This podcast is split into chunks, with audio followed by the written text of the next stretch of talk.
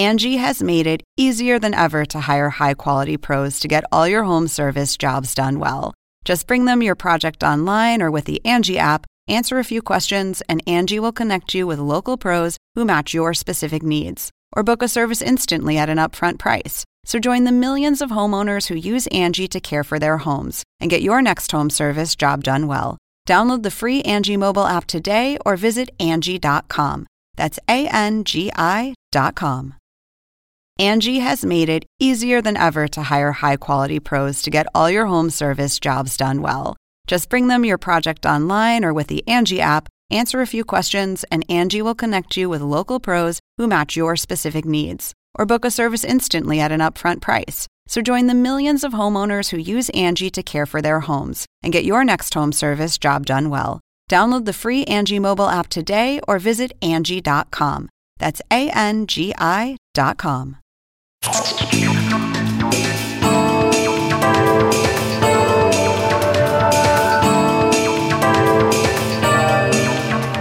Hola, ¿qué tal? Soy Andrés Oppenheimer. Hoy vamos a tener un super programa. Vamos a tener con nosotros a dos figuras mundiales. Vamos a empezar con el escritor español Arturo Pérez Reverte, que acaba de escribir lo que puede ser la gran novela sobre la Guerra Civil Española. El libro se llama Línea de Fuego y trata sobre la batalla del Ebro, donde murieron unos 20.000 soldados durante la Guerra Civil Española. Según la historia simplificada que aprendimos muchos en la escuela, de un lado estaban las fuerzas franquistas o fascistas y de otro lado las fuerzas republicanas, socialistas, democráticas, modernas. Pero en esta novela de Pérez Reverte, la Guerra Civil Española, que dejó casi medio millón de muertos, fue algo mucho más complejo de lo que muchos creíamos. Y en momentos en que nuestros países están cada vez más polarizados políticamente, Pérez Reverte ofrece una mirada escéptica sobre las ideologías y los dogmas políticos que puede venir muy pero muy bien en nuestros días. Vamos a preguntarle qué aprendió escribiendo esta novela y las lecciones que podemos aprender de esa tragedia que dejó tantas cicatrices hasta el día de hoy en España. Y más tarde en el programa vamos a tener a uno de los grandes, pero grandes artistas, uno de los más grandes del mundo, el pintor y escultor español Manolo Valdés. Muchos de ustedes lo conocen por sus recreaciones de las Meninas de Velázquez. Sus obras están en las colecciones de los principales museos del mundo, incluyendo el Museo de Arte Moderno de Nueva York, el Metropolitan Museum de Nueva York, el Museo Reina Sofía de Madrid, el Museo Guggenheim de Bilbao, el Museo del Vaticano y tantos otros. Manolo Valdés es español, vive en Nueva York desde hace muchos años y no descansa. Ahora, ahora mismo, tiene muestras en París y en Roma y está por exhibir una serie de esculturas gigantescas en espacios al aire libre en Miami. Bueno, estas medidas afortunadamente han obsesionado a mucha gente. una vez cayó en mis manos una, pequeña tesis doctoral de, una universidad europea eh, y habían recogido más de 500 versiones sobre las meninas de Velázquez.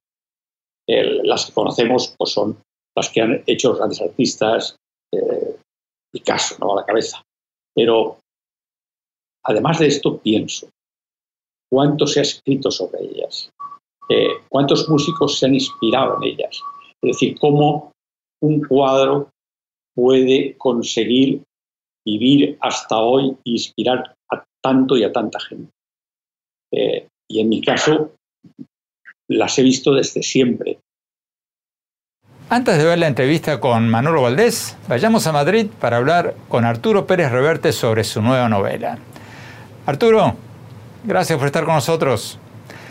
Arturo, tu nueva novela, Línea de Fuego, es sobre la batalla del Ebro, que dejó unos 20.000 muertos durante la Guerra Civil Española. ¿Por qué decidiste escribir ahora una gran novela sobre la Guerra Civil Española? Bueno, como sabes, la, batalla del Ebro tuvo lugar en la guerra civil que transcurrió entre los años 1936 y 1939. Fue un golpe de Estado contra la República de las tropas franquistas y bueno, fue una guerra sangrienta, dura, cruel, que marcó a los españoles y marcó a España para muchísimo tiempo y tras la cual fue la dictadura de Franco que duró, pues, hasta, la democracia en el año setenta y tanto. Lo que pasa es que en los últimos tiempos se ha resucitado por razones políticas, se ha vuelto a agitar el fantasma de la guerra civil como un, como un arma de confrontación ideológica.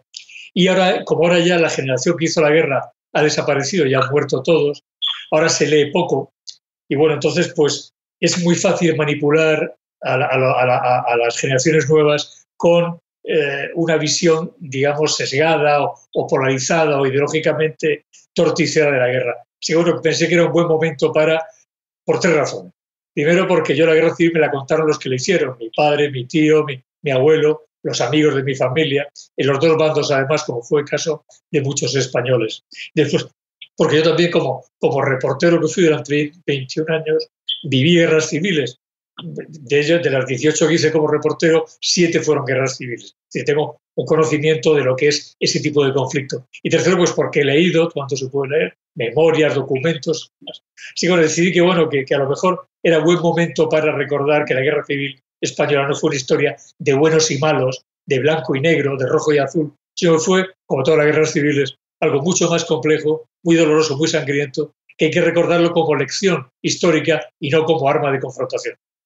Tú has dicho que en todas las guerras que has cubierto como periodista nunca viste a nadie morir por una causa, que los soldados mueren por cosas mucho más triviales como por un paquete de cigarrillos. Explícanos un poco, por favor, cómo, es eso.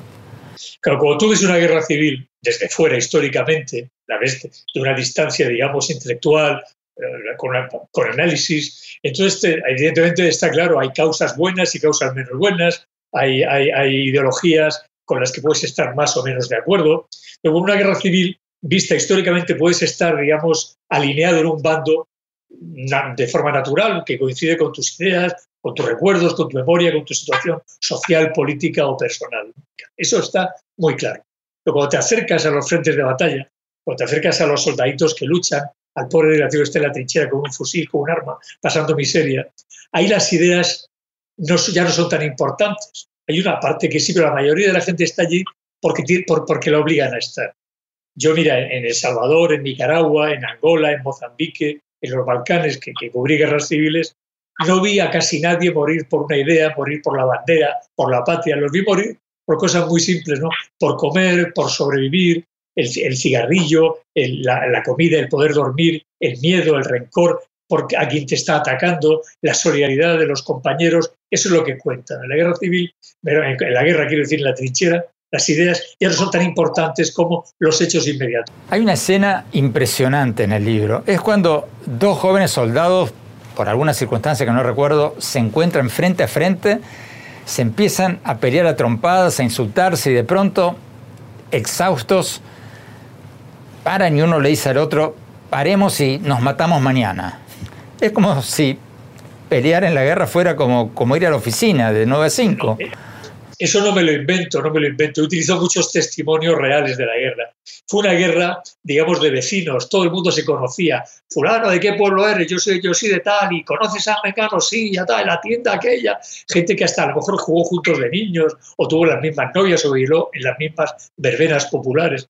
Eso creaba una, una, una relación de rencor y al mismo tiempo de complicidad muy singular. Por eso fue una guerra muy específica esta guerra. Entonces, había pausas para cambiar tabaco, para cambiar noticias, periódicos, para preguntar por la familia que estaba en el otro bando.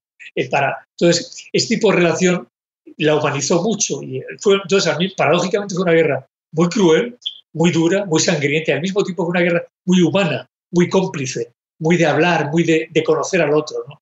Tú tu novela por lo menos transmite algo como que en la Guerra Civil Española no todos los franquistas eran malos ni todos los republicanos eran buenos. ¿Cómo, es eso? No, no se trata de bondad o maldad, es que eh, en una guerra civil tú caes donde te toca.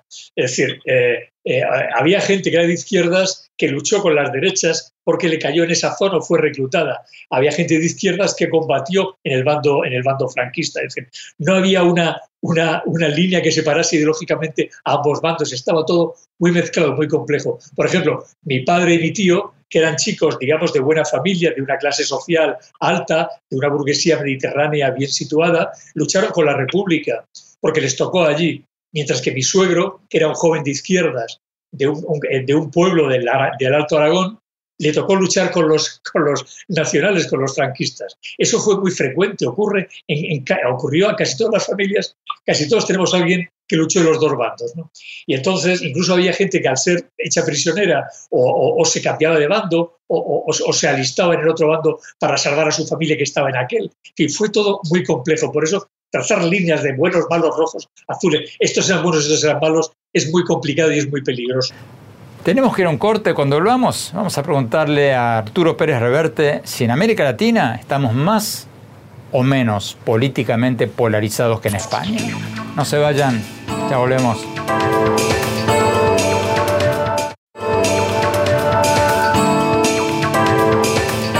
Gracias por seguir con nosotros. Estamos hablando con el súper conocido escritor español Arturo Pérez Reverte, que acaba de escribir Línea de Fuego, una novela de 700 páginas sobre la Guerra Civil Española, más específicamente sobre la batalla del Ebro en la Guerra Civil Española, que dejó unos 20.000 muertos. Arturo, Línea de Fuego, en el fondo, es un libro sobre los fanatismos, los fanatismos políticos, las ideologías totalitarias.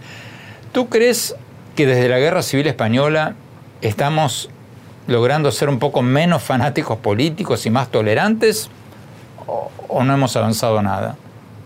Lo habíamos conseguido en España. Se había conseguido, pero ¿sabes qué pasa? Ahora ha llegado una generación de políticos a España, jóvenes, con muy poca preparación intelectual, no por jóvenes, sino porque tienen poca preparación. Hay jóvenes muy preparados, pero estos no suelen tenerla. Hay excepciones, sin duda.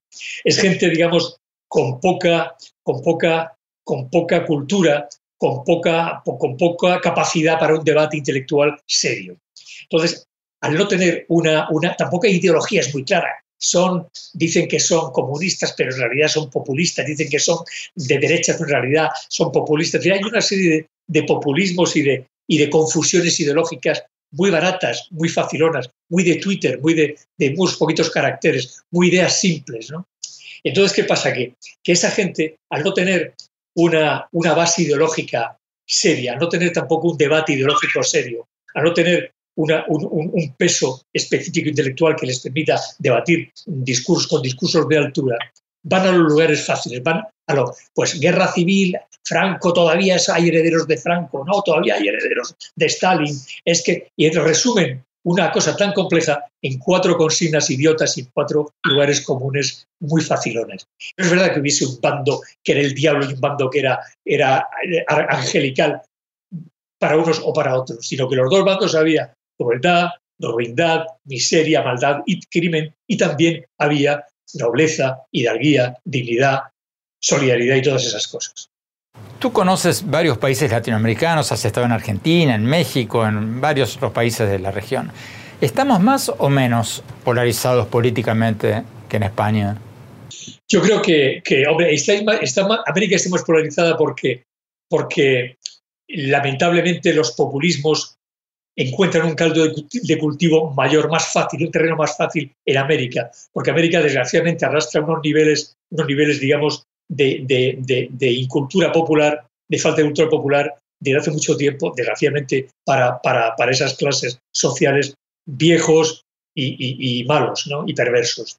Pero el problema está que España, que como país europeo había conseguido una, una, una mayor altura, digamos, una mayor comodidad intelectual, una mayor capacidad de educación, una mayor, eh, una mayor eh, un, nivel cultural, digamos, a un nivel más europeo en ese sentido, sin que esto signifique despreciar al americano, pero bueno, estamos hablando de dos, de dos formas de vida, pero es que Europa está perdiendo eso precisamente. Europa está perdiendo esa ventaja, digamos, que llevaba eh, social, política, eh, y, entonces se está, se está también sumergiendo en, los populismos. ¿no? Ahora el discurso al que antes me refería, el discurso fácil, las consignas baratas, el bueno y malo, el nosotros y ellos, el que se calle, el que no piense como yo, todo eso que ocurre en América, ¿eh? también está ocurriendo en España mucho, más que en ningún país de Europa. Eso es muy preocupante y es muy triste, porque eso significa que las generaciones futuras van a, crearse ideológicamente sobre bases falsas, sobre bases manipuladas. Yo soy, soy, muy enemigo de los populismos, he visto sus resultados. ¿Tú no crees que las redes sociales tienen algo que ver con este avance de los populismos y que contribuyen o están contribuyendo a la confrontación política? Yo creo que buena parte, tienes razón en tu, en tu comentario Andrés, buena parte del problema, del drama este viene por las redes sociales que debiendo haber sido una herramienta de progreso, de diálogo y de intelectualmente potente, están siendo lo contrario un desmantelamiento de aquellos conceptos culturales, ideológicos y sociales que son fundamentales para la convivencia y la vida en común. Si te das cuenta, en redes sociales, el debate intelectual es muy marginal. Lo que se procura es silenciar al, que no está de acuerdo contigo. Es muy raro, ocurre a veces evidentemente, pero es muy raro que haya un debate serio, largo, razonado en una red social. Lo que son intentos de acallar, de, bots, de, bloquear, de asfixiar a aquel que no piensa como tú, aplastarlo, eliminarlo, ¿no? Es, es, volcarse todos el linchamiento contra aquel que no está de acuerdo con los planteamientos del núcleo que está debatiendo con él. Y eso es muy significativo, porque la, red, social, digamos, ha, ha desplazado el debate por la agresión. Y eso es terrible, terrible. Tenemos que ir a un corte. Cuando volvamos, vamos a preguntarle a Arturo Pérez Reverte sobre literatura. ¿Por qué escribió una novela de 700 páginas en la era de Twitter, de los videitos de 30 segundos de YouTube, donde se supone que la gente tiene un periodo de atención cada vez más corto? No se vayan, ya volvemos con él.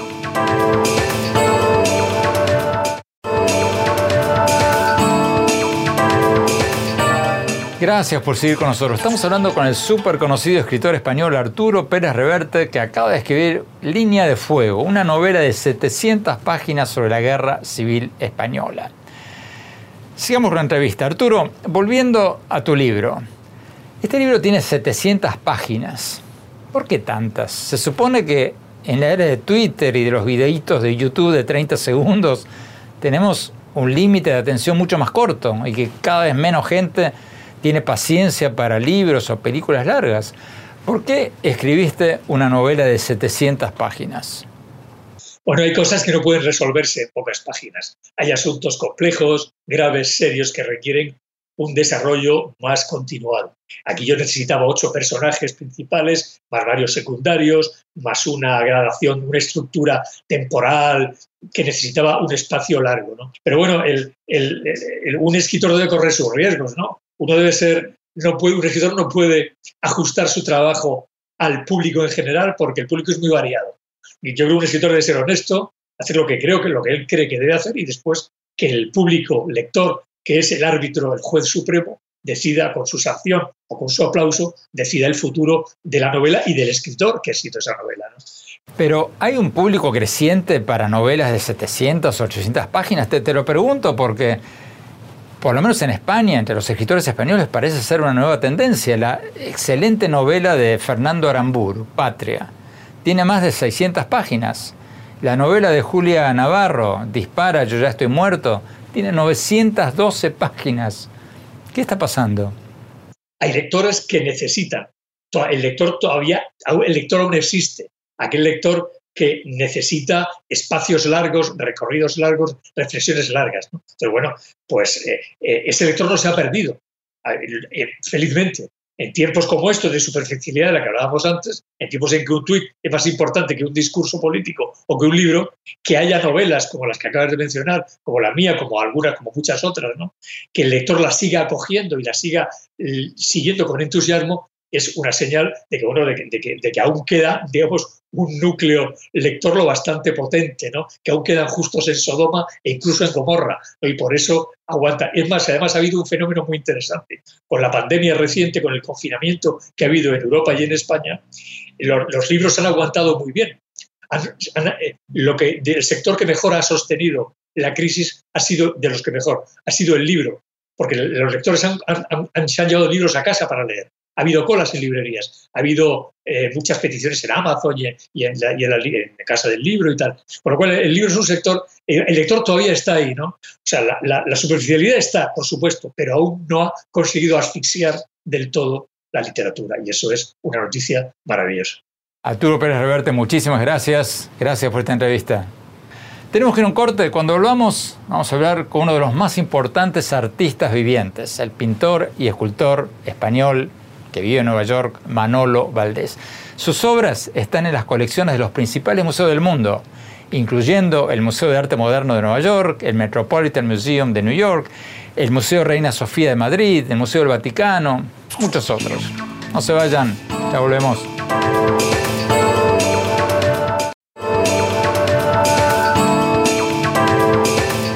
Gracias por seguir con nosotros. Manolo Valdés es uno de los más conocidos artistas vivientes del mundo.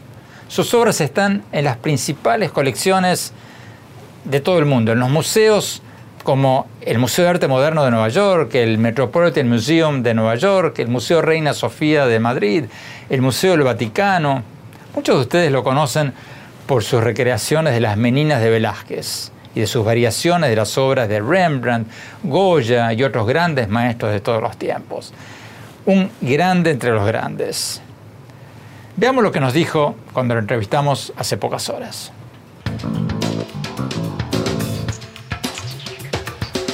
Maestro Manuel Valdés, muchas gracias por estar con nosotros. Un verdadero honor tenerlo aquí con nosotros. Cuéntenos un poco, por favor, sobre estas enormes exhibiciones suyas que están teniendo lugar ahora mismo en París, en Roma y las que se están por inaugurar en Canadá y en Miami. Porque yo pensaba que con la pandemia se había paralizado el mundo del arte, porque la mayoría de las grandes ferias de arte del mundo se han suspendido. Pero usted está inaugurando muestras en todo el mundo. ¿Cómo es eso?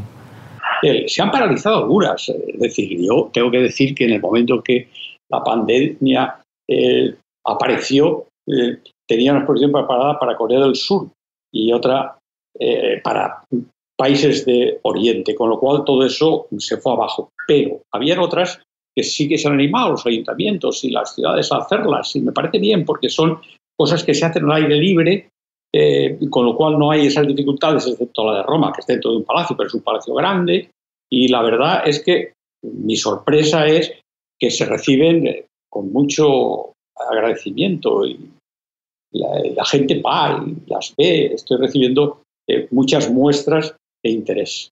Las esculturas monumentales es algo que yo estoy haciendo desde hace algún tiempo y es eh, una forma de exponer que me interesa mucho porque es muy curioso en el sentido de que las ve gente que generalmente no iría a una exposición, también la gente que va a hacer exposiciones, pero eh, son exposiciones que se encuentran se ha popularizado mucho, eh, se hacen muchas en el mundo, en Nueva York, eh, en muchos barrios hay unos comités que organizan estas exposiciones, yo mismo soy consumidor de ellas y me alegro de encontrarlas y de tenerlas. y son exposiciones que para mí tienen mucho interés. Eh, primera porque la escultura grande, la escultura pública, para entendernos, se contamina siempre la obra de su entorno.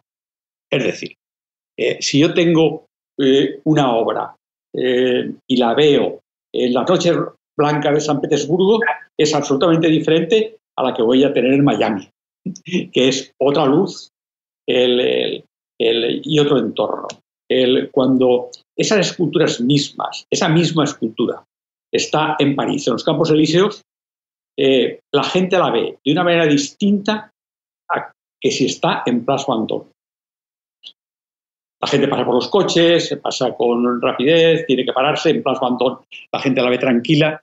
Eh, quiero decir que para mí siempre es una sorpresa y un aprendizaje ver cómo las esculturas cobran vida propia. Estoy deseando verlas en Miami, por ejemplo, con la lluvia.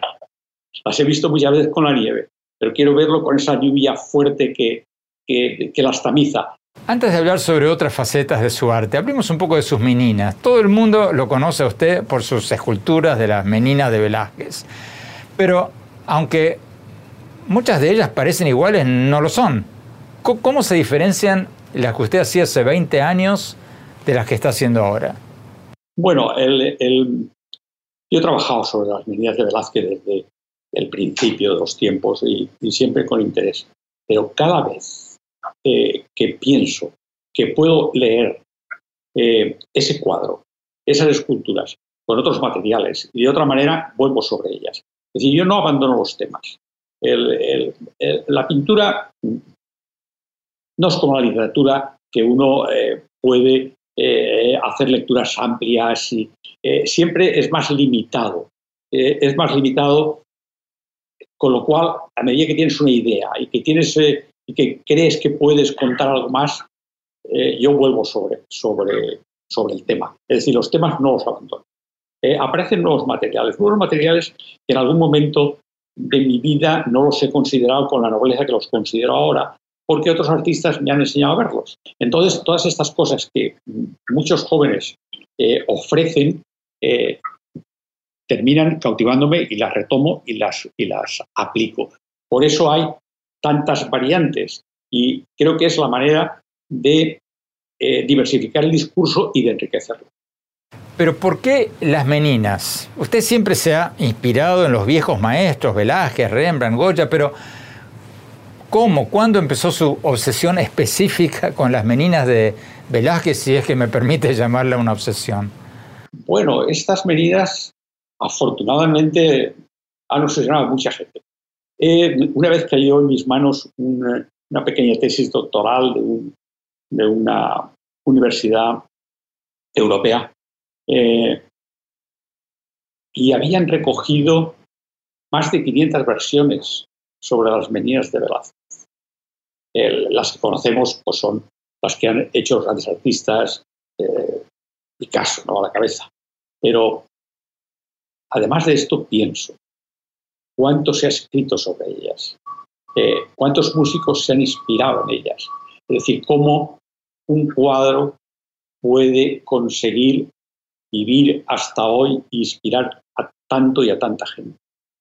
Eh, y en mi caso, las he visto desde siempre. Usted hablaba recién de los materiales. Siempre ha mezclado elementos en sus obras, arpillera, espejos, en sus cuadros, o madera y bronce, o aluminio en sus esculturas, pero ¿qué materiales, con, qué materiales ha estado experimentando últimamente?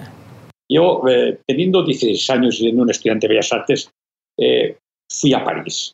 yo venía de una escuela eh, en España muy tradicional, donde enseñaban a pintar y los estudios llegaban hasta el impresionismo. Cuando yo llego a París, eh, me encuentro a los pops americanos y me encuentro que Rauschenberg había puesto en un cuadro eh, un, águila disecada.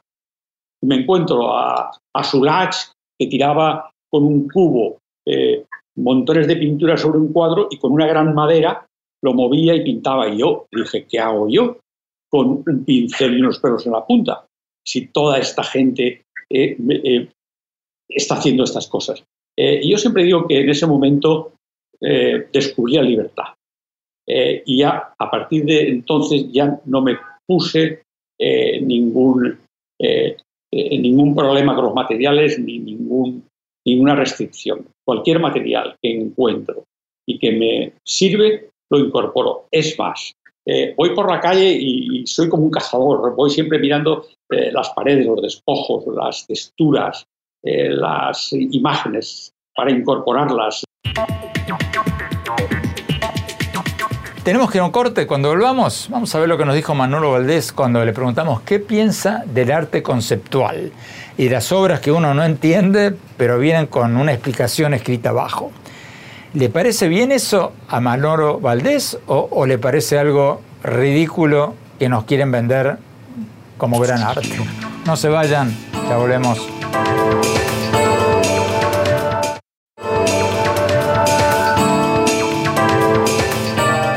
Gracias por seguir con nosotros. Sigamos viendo la entrevista que le hicimos hace pocas horas a Manolo Valdés, uno de los artistas plásticos vivientes más conocidos del mundo.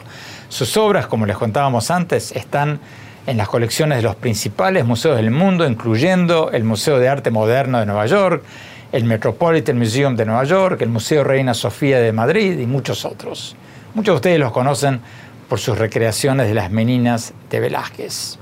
Sigamos viendo la entrevista. A esta altura de su vida, ¿Cambió algo su forma de trabajar? Se lo pregunto porque una vez le pregunté al maestro peruano Fernando de Cislo, usted seguramente lo conoció, ¿por qué estaba trabajando como loco a los 92 años en lugar de tomarse las cosas con más tranquilidad? y me dio una respuesta que me pareció fabulosa. Me dijo que estaba trabajando con más frenesí que nunca porque, abro comillas, todavía no he logrado pintar el cuadro perfecto que siempre quise pintar. Cierro comillas. ¿Usted siente que ha logrado lo máximo que podía lograr o, no? uno siempre está insatisfecho. De hecho, yo nunca miro para atrás, siempre miro hacia adelante. Pero yo creo que hay algo que, últimamente pienso bastante, que usted ha dicho, eh, aunque lo haya dicho de otra manera. Eh, hay un poco de locura en esto. Yo creo que los artistas llega un momento que tenemos un grado de locura, de neurosis, que nos eh, lleva a, tener esa obsesión por, por, el trabajo y por esa perfección. Manolo, déjeme hacer una pregunta que parece tonta, pero quizás no lo sea tanto. ¿Qué piensa usted del arte conceptual, de las obras de arte que vienen con un cartelito abajo, con una explicación de la obra o un discurso del artista explicando qué quiso hacer? ¿Qué, le parece eso? Bueno, yo odio eso. Yo odio eh, las explicaciones el, el, eh, delante de las obras. Primero porque el derecho que tiene eh, cada espectador que ve el cuadro de pensarlo como quiera, porque entonces excluiríamos a los espectadores que no tienen los suficientes conocimientos como para leerlo como puedo leer yo una obra mía. Yo creo que la pintura tiene su especificidad y no tienes que ayudarle con un letrero. Nunca jamás voy a una exposición donde hay algo escrito, jamás lo leo, porque no quiero que, traten de ayudarme. Eh, la obra es específica, y la imagen es específica y lo tiene que contar. Otra cosa es que muchas veces me encuentro con imágenes nuevas eh, que para mí son extrañas. Eso lo veo mal, eh, lo vivo mal. Lo vivo mal porque no me gusta encontrarme con cosas que no entiendo. Y eso me, quita eh, a veces la tranquilidad y las, la, trato de estudiarlo porque pienso que algo me pierdo. Pero sí que rechazo absolutamente todo lo que tenga que ser contado. Esas exposiciones que hacen en los museos a veces curadores, que les cuesta años, uno, dos, tres años de hacer, de recoger documentación, de contarla, de escribirla, eso es imposible para un espectador que entra un momento a la sala. No puede ni, ni leerlo, ni asimilarlo, ni toca. Pero los críticos de arte nos quieren convencer que quienes no apreciamos las obras inentendibles somos unos descerebrados, que no entendemos nada. No somos nada de el, pero además, lo que yo digo es muy claro. Eh, la pintura tiene una especificidad y muchas veces eh, se pierde tratando de contar cosas muy lineales que no las puede contar. No se puede contar lo mismo con un cuadro que con un libro. Eh, entonces, esa especificidad es la que, la que yo practico y, Cualquier otra cosa eh, no me sirve, no puedo eh, eh, contar historias largas, ni tan siquiera tengo muchos fotogramas, como en una película, tengo un espacio cuadrado. puedo contar lo que cuento, que es mucho, pero tiene su especificidad. Manolo Valdés, muchísimas gracias por esta entrevista. Felicitaciones por todas estas muestras. Vamos a ver la de Miami muy pronto. Tenemos que ir un corte. Cuando volvamos, mi opinión sobre lo que hablamos en el programa de hoy. No se vayan, ya volvemos.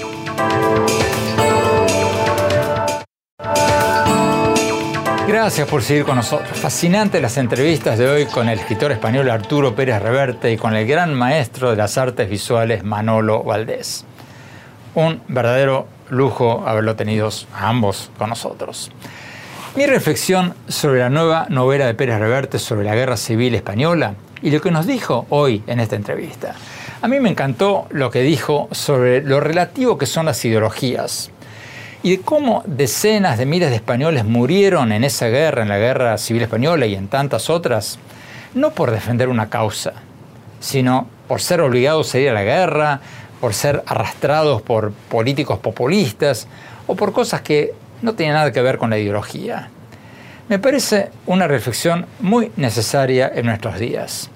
Fíjense que justo esta semana recibí un email de una estudiante de Derecho ecuatoriana de 22 años de nombre María Mercedes. que me pregunta sobre algo parecido que yo había escrito en mi libro Basta de Historias. En ese libro escribí, abro comillas, que mientras los latinoamericanos estamos obsesionados por la historia y guiados por la ideología, los asiáticos están obsesionados con el presente y guiados por el pragmatismo. Cierro comillas. Y que gracias a eso los asiáticos han crecido y reducido la pobreza muchísimo más que nosotros en América Latina. Y en ese libro también citaba al expresidente de Costa Rica y Premio Nobel de la Paz, Oscar Arias, que dijo que mientras en Latinoamérica seguimos hablando de los sismos, el chavismo, el peronismo, el nacionalismo, el neoliberalismo, etc. En Asia se habla de un solo ismo, el pragmatismo.